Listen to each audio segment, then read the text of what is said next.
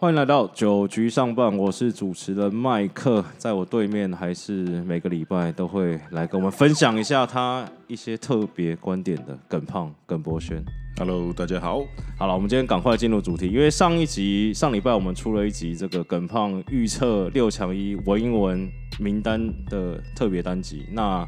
其实好像在在 PPT 上网友讨论的蛮热烈的。那有几个人，那我们想说，这个我们节目就是采取一个正面对决的心态嘛。是对，那我们有几个网友的疑问，或者在讨论比较热烈的人选，然后我们今天再请耿胖来稍微再帮我们再深入聊因为我觉得上一集有些人可能稍微带过而已。哦我觉得我以为是避而不谈。没有没有，怎么可能？因为我觉得讨论好事嘛。那嗯第一个其实有一个是呃，因为上一集耿胖觉得那个主战捕手小胖是没有问题的。对那第二个替补捕手，那那时候耿胖是讲说他觉得林佑云的手背可能会比较红总比较信赖了。嗯，对那其实哎、我发现网友提了一个是统一的林黛安。对。那当然，林黛安这边的话，其实今年你看到，包括像去年的呃总冠军赛，大概都是以他为主哦。那整个手背跟打击其实也都相当的稳定。但林丹在这边可能目前的一个打击状况是比林丹呃林佑颖来的好上一些哦。不过我讲到说这种国际赛，有时候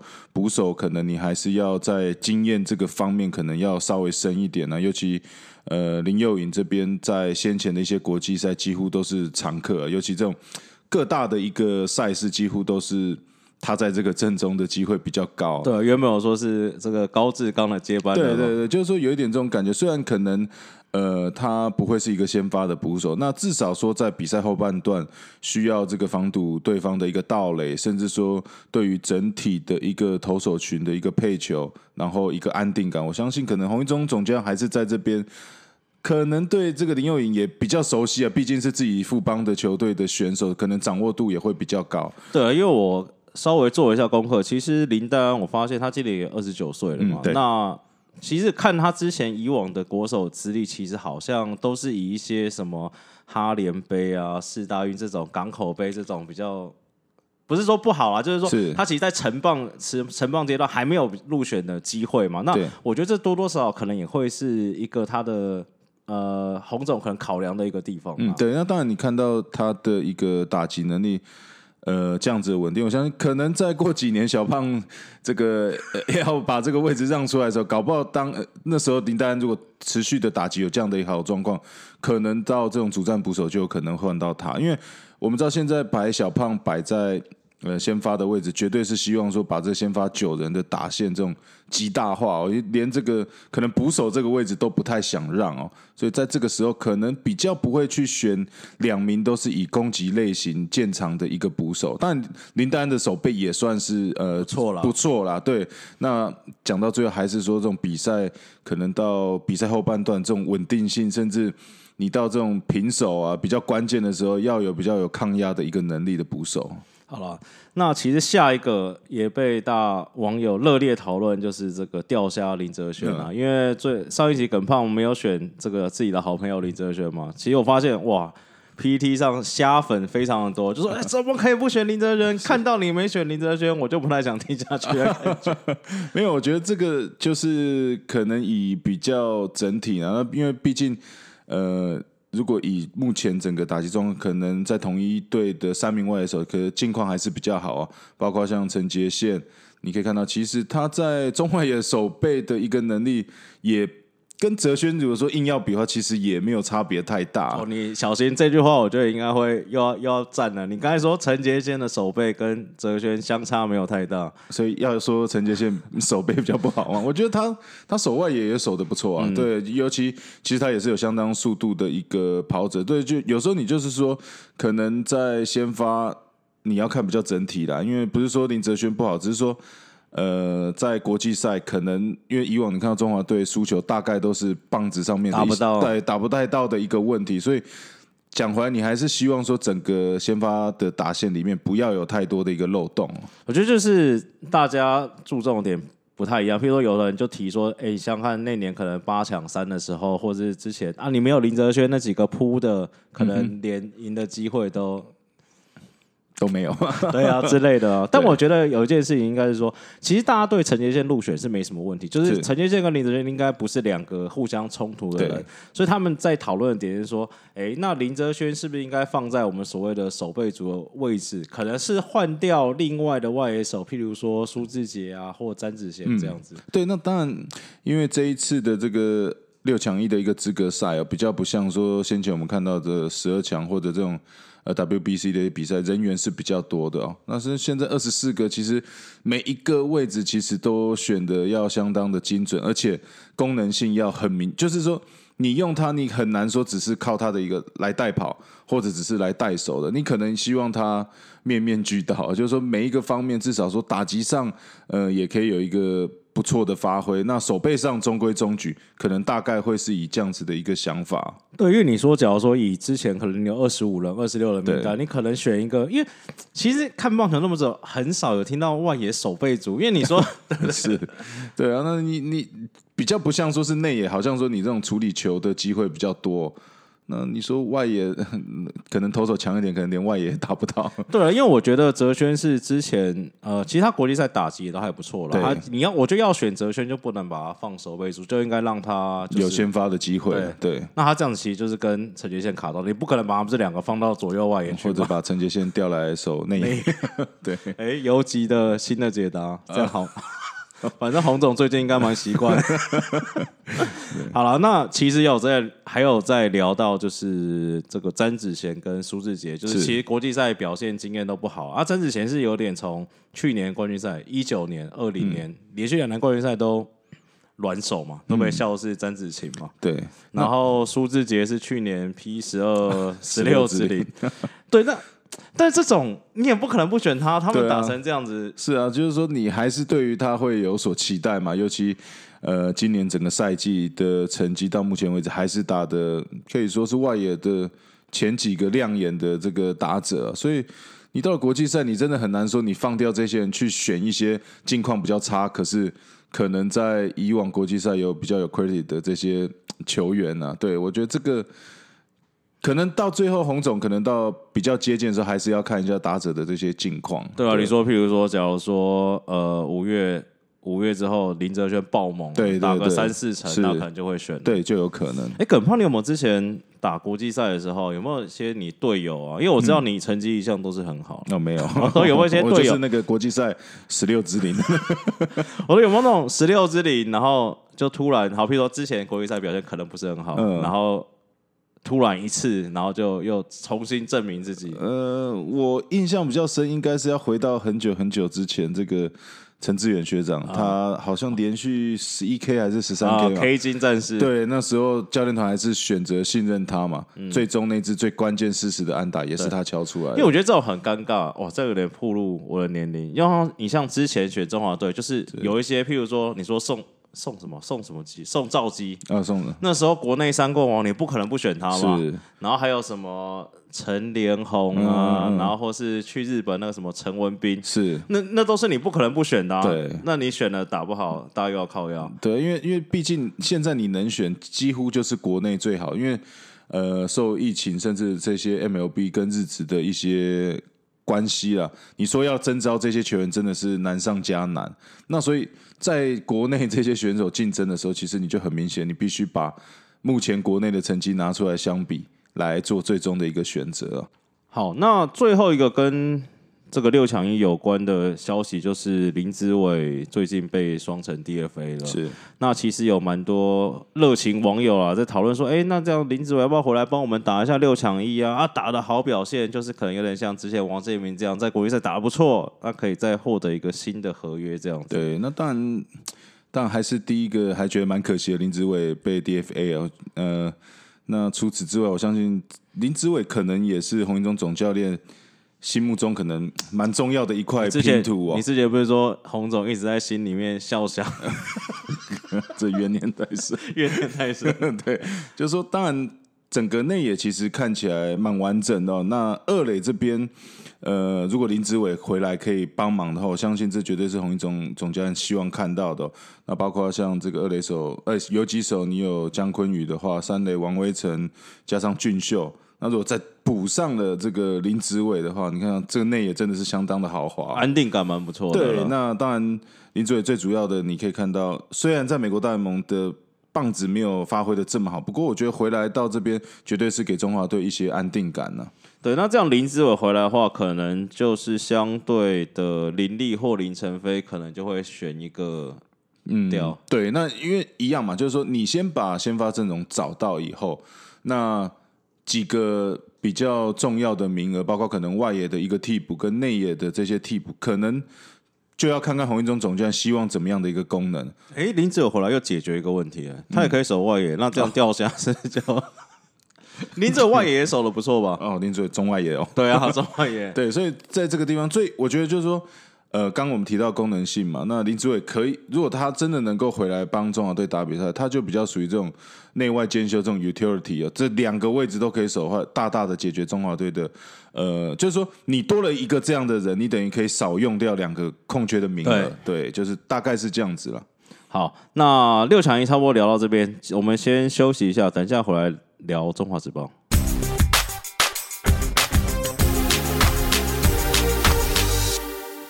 欢迎回来，九局上半这个阶段，我们来聊一下中华职棒啊。那有一个消息，当然球队还没有确认啊，就是说魏权好像要签一个新洋炮，大家蛮熟的老朋友 Danny Espinosa。嗯，对，那可以看到，其实呃，魏权的叶总其实这边一直补强是相当积极啊、哎、他是要我，他是要换掉那个赫雷拉，还是他要双洋炮？他应该有机会双洋炮，因为呃，布里汉要离队去对韩职了嘛，所以这边又多了一个洋将的一个空缺，对，所以他本来我我应该新闻看到是说他要补两名洋将进来，一头一头一头一打嘛。对，那现在这个头的好像又被这个小熊对小熊队蓝狐了，所以看起来这个打的进来，诶，搞不好魏权是有机会用有先双撑一下对，有机会用双洋炮的。双洋炮加田泽跟吴多。那投手要加 对啊，那我稍微那个跟大家报告一下，就是这个 Espinosa，其实大家对他会有印象，应该就是二零一、二零一二年，他跟王建民同队嘛。是那其实那两年刚好是他生涯年啊，那一年二十一轰，一年十七轰。其实整个大联盟来看，呃，这以他大联盟生涯来看呢、其实他打击率就是两成二，上垒率两成九，长打率三成七，然后大概其实呃职业生涯有九十几轰的水准，其实是大家蛮印象中的所谓的内野炮嗯，呃哦，对，他也算内野炮啦，你明白吗？对，就是说，当然是内野有这个长打能力的一个打者。那我对他印象比较深的时候，是因为王建民学长在投的时候，常看到他嗯也有失误的表现。对，就是说他当时在守二垒的时候，王建民学长投的时候，我们都有看到。那其实他就是呃二游的一个，最主要是他的手背啊。那大多在大联盟还是以这个。呃，看起来应该是以游击手为主。对那毕竟他现在年纪也大了，有一点大了，你说要叫他来扛下这个游击的位置，可能也比较辛苦一些。那可能就是三垒跟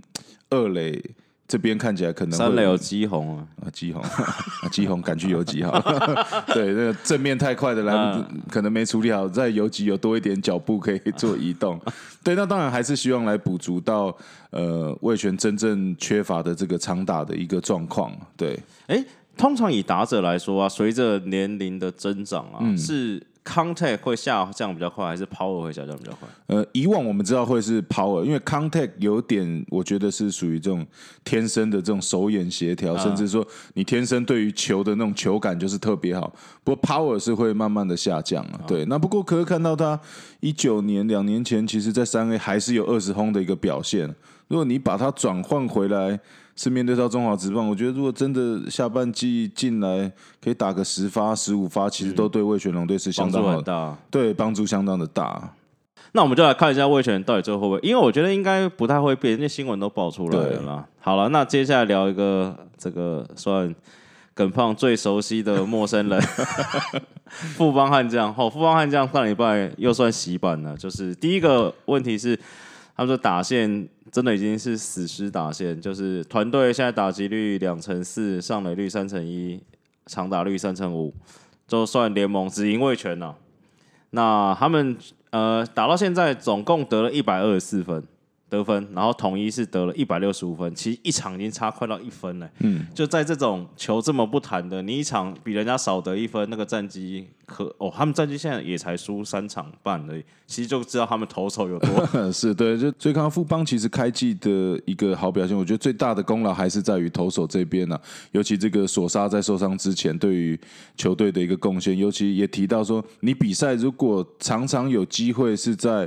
呃胜呃领先的情况下进行了，不管你的打击或者你的手背的压力就不会那么大。你刚刚晋级富邦感觉起来几场比赛都，包括像上礼拜礼拜天这场，都是从后面开始追啊，其实都打的比较辛苦了。那打击方面的话，呃，几个重心，比如说国徽、国林，那身体的状况也都是比较多一点。啊蒋志贤对，蒋志贤，那哲轩可以看到近期的打击还是都必须哎、他现在今年那个砍柴的几乎已经算垂直在砍了。对啊，他还是就是还是只能排在这个比赛的比呃整个 lineup 的中后半段。那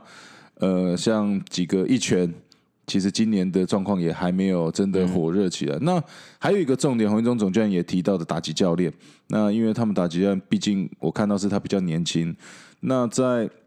赛前，当然总教打击教练这边还是很积极的来跟打击的打者这边做一些动作上的调整或者一些状况。可是我认为你打到直棒这边，动作已经不是太大的一个问题，就是说你要怎么样去以比较有经验的方法去告诉这些打者要怎么样去锁定这些呃打者的一些球路，甚至我觉得现在到现在了。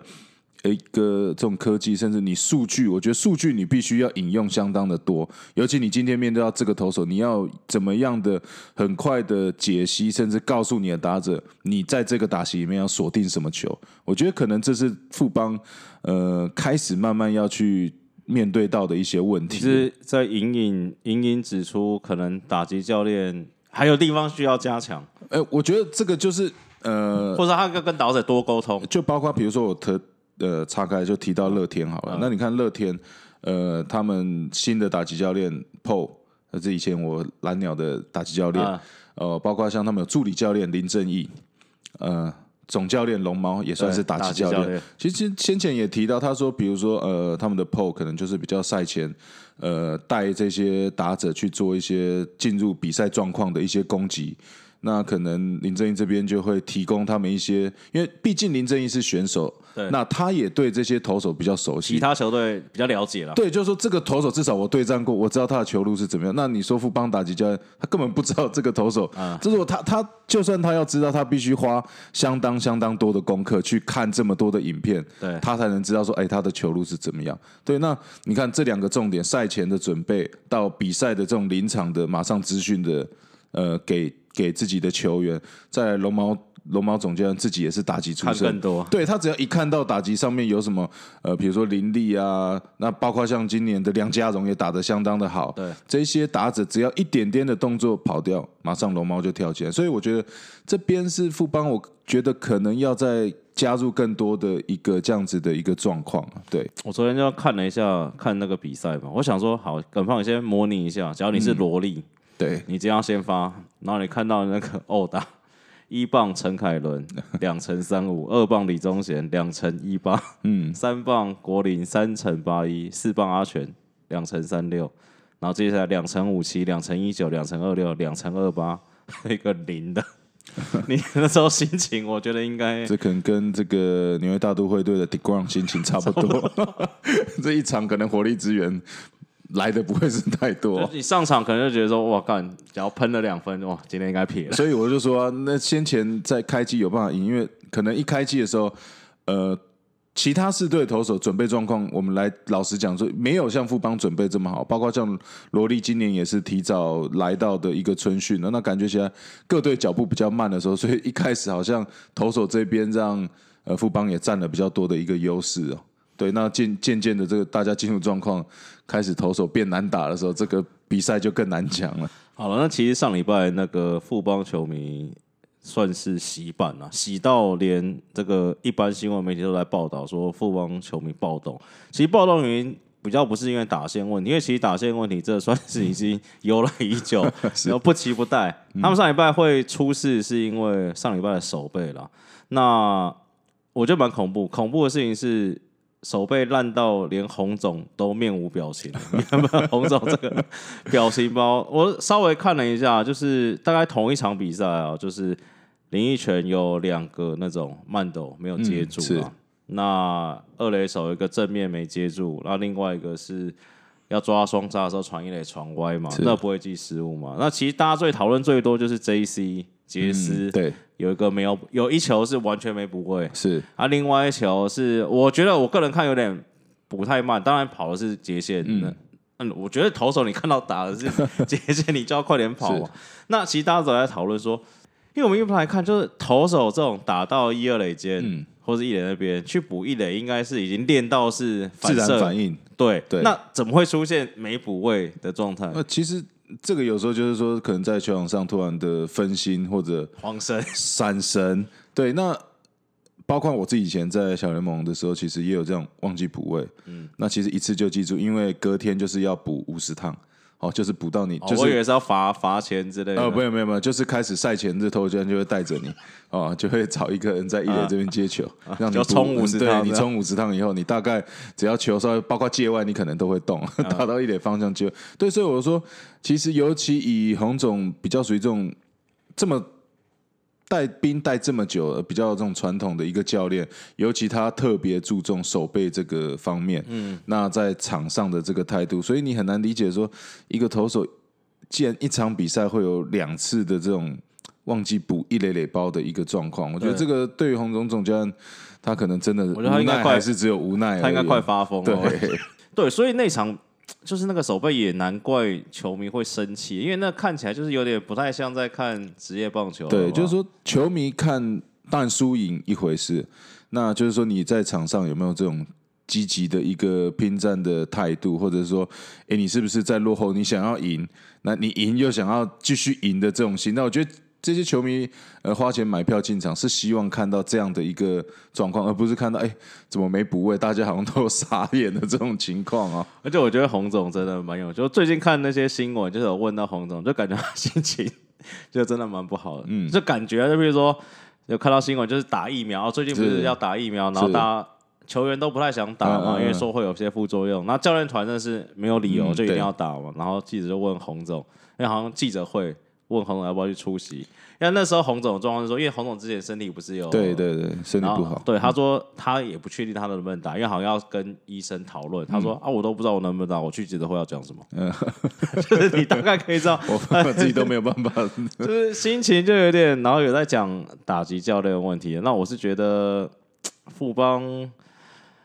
哎，其实大家也在讲说，其实富邦算是很投入的一个球团对对，对，绝对你可以看到整个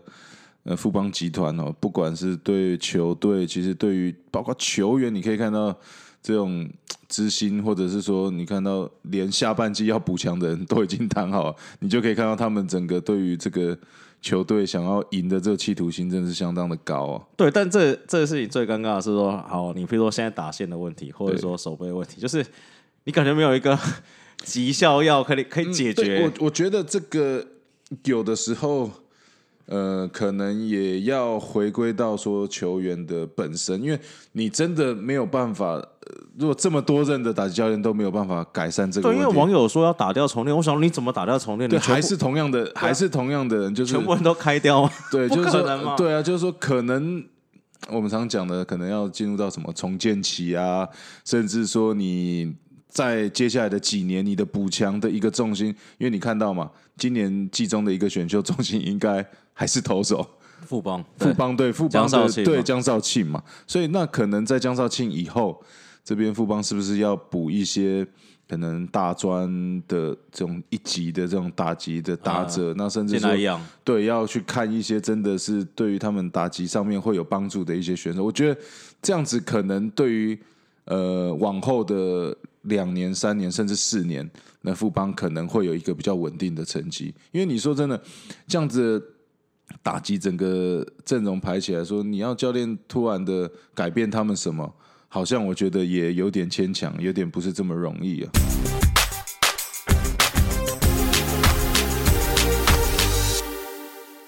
好，最后我们再聊一下百万象迷兄弟。上礼拜其实有发生两个两次啦，就是量好球之后，这个持续点持续点就是坚持嘛，职人精神。是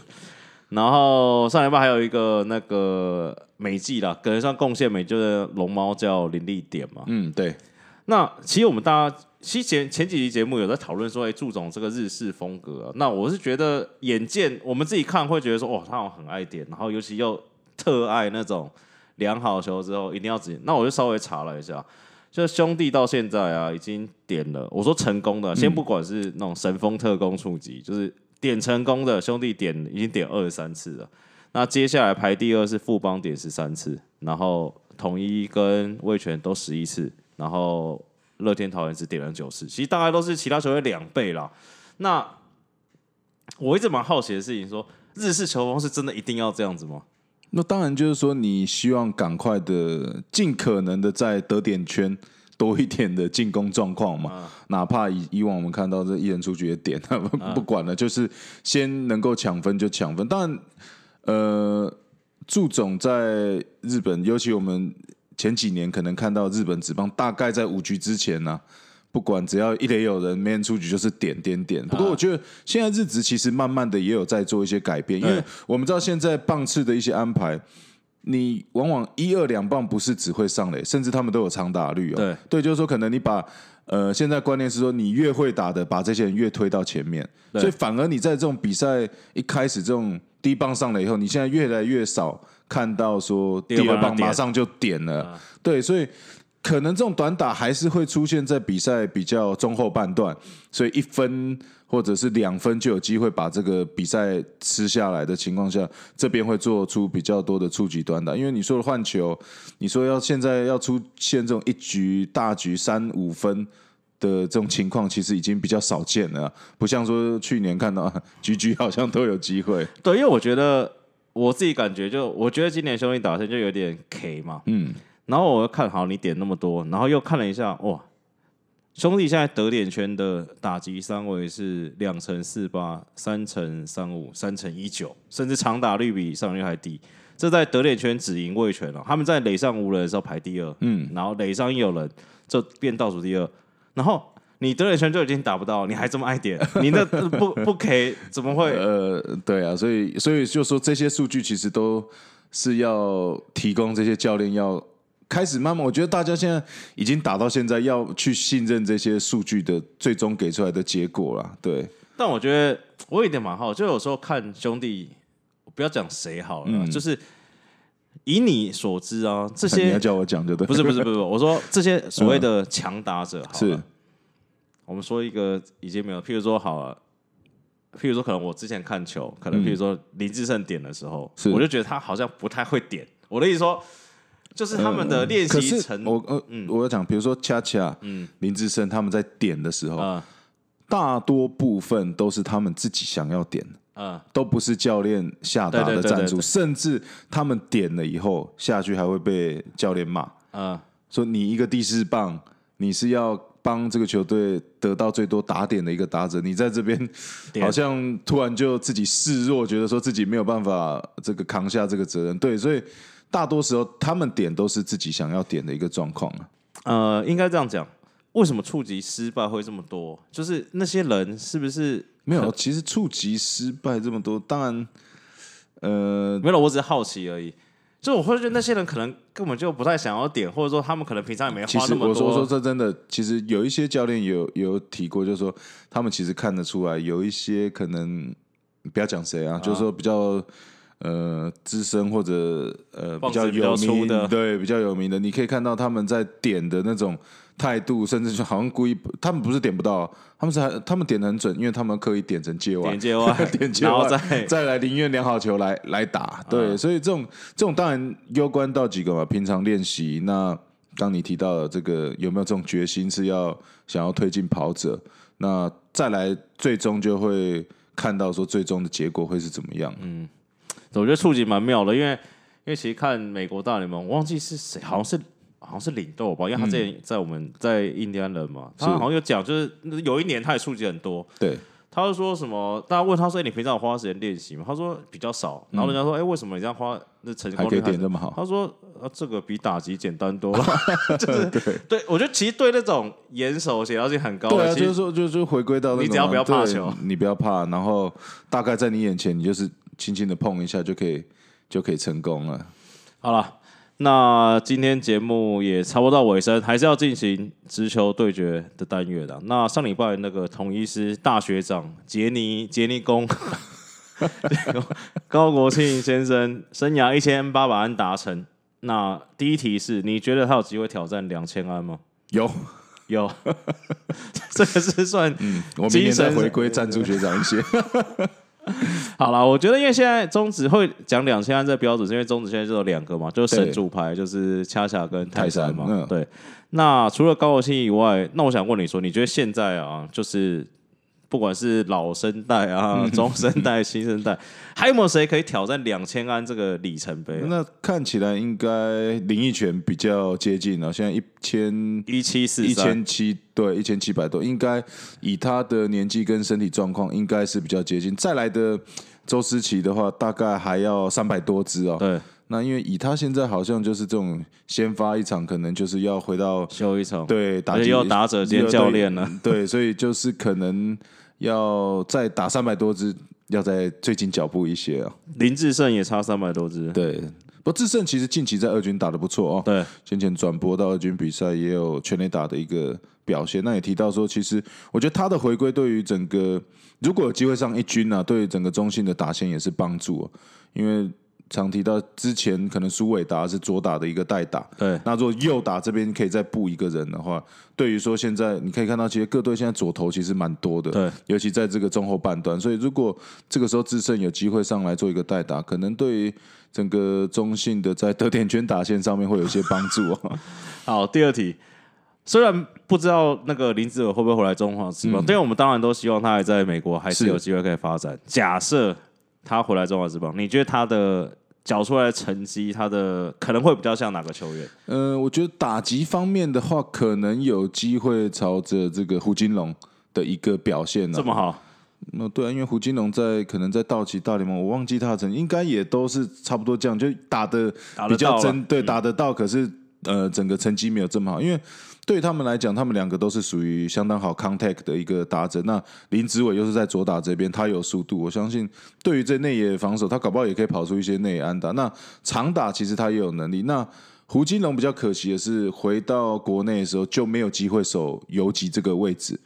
传球失意，对传球上面有一些状况。那不过林子伟回来，如果你可以看到他可以扛下，比如说统一师好，如果他真的回来，统一捡到他，哇，这个内野嗯不得了又补了这个林子伟的这个一个安定。那打击方面双箭头，他跟这个中野手陈杰宪，哇，那整个。打线摊开还是相当吓人，对，所以我，我觉得他的打击成绩应该有机会会朝着大概胡金龙这种至少都有三成，那往三成五甚至四成的 的机会一个挑战。我很怕。刚刚原本一开始很怕你讲什么林哲轩呐，或者是什么这种哦，会让我那哲轩回来也不错啊，哲轩回来也不错了。对，啊就是说，当然他近期他对于一些打击动作上面的调整，对，感觉上好像还是没有找到一个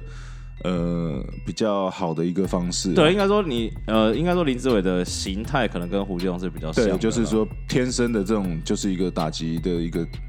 呃安打制造机啊。好，那今天我们节目也差不多到尾声了啦。啊，喜欢我们节目的人啊，然后也可以去不管是 Apple Podcast 啊、Spotify，可以帮我们订阅、按赞啊。有问题其实可以来社团九局上班，或者说在 PPT 上讨论。那其实我们看到之后，其实我们也会在第一时间啊，不要第一时间，下一集、